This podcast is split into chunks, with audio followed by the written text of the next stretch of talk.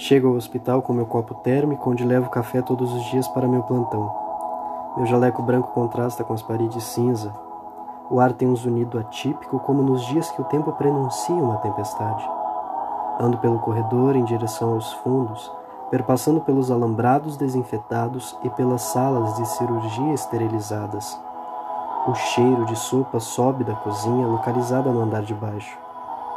Dobro o corredor à direita, mais alguns passos à frente, e me vejo na ala dos leitos pós-operatórios.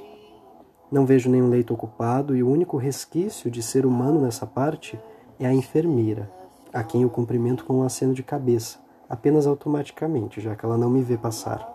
Deve estar se automedicando na veia e não noto que eu transito por ali. Ademais, está acostumada comigo caminhando por aqui essa hora da madrugada. Caminho mais alguns metros em direção à minha oficina, ao meu posto de serviço. Há anos trabalho nessa ala. Alguém pacientemente está à minha espera. Não se sabe há quanto tempo.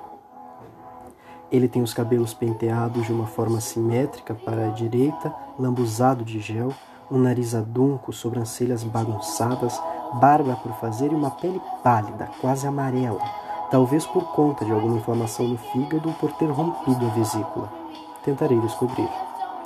Abro corpos em busca da causa-morte, sou um perito do IML.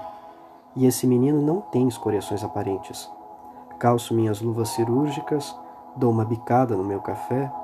O cheiro de formol que sorrateiramente deixa as gavetas onde chazem os outros corpos, alguns não identificados, irrita os meus olhos. Com o tempo você aprende a amar esse cheiro, o cheiro de morte. Descubro o corpo realocando o lençol para outra mesa metálica paralela a essa. É um jovem saudável, sem hematomas nem coágulos na pele. Quando os cadáveres têm, meu serviço torna-se mais fácil. Mesmo assim, mãos à obra. Pego a bandeja de instrumentos esterilizados, posiciono-a, pego de cima dela o bisturi. Faço a primeira incisão, do umbigo até o início do externo. Gosto de fazer outras duas, para facilitar o manuseio da esquerda para a direita, ligando a costela esquerda à direita, e mais para baixo a outra, equidistante da primeira. Os órgãos internos estão intocados. Alguém realmente quer dificultar minha madrugada. Sorrio para o vazio morto na minha frente, pego a serra, abro cuidadosamente o peito dele para não danificar os órgãos que são protegidos pelas costelas.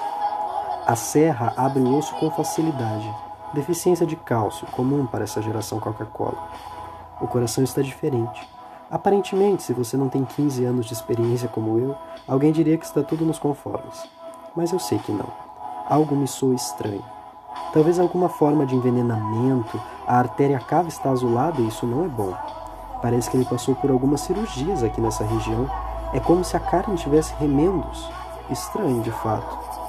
Corto as ligações para examinar melhor a peça desprendo, puxando um pouco. Os pulmões dele provavelmente arfavam quando morreu, agora estão retesados, como se não tivessem tido tempo de soltar todo o ar que continham.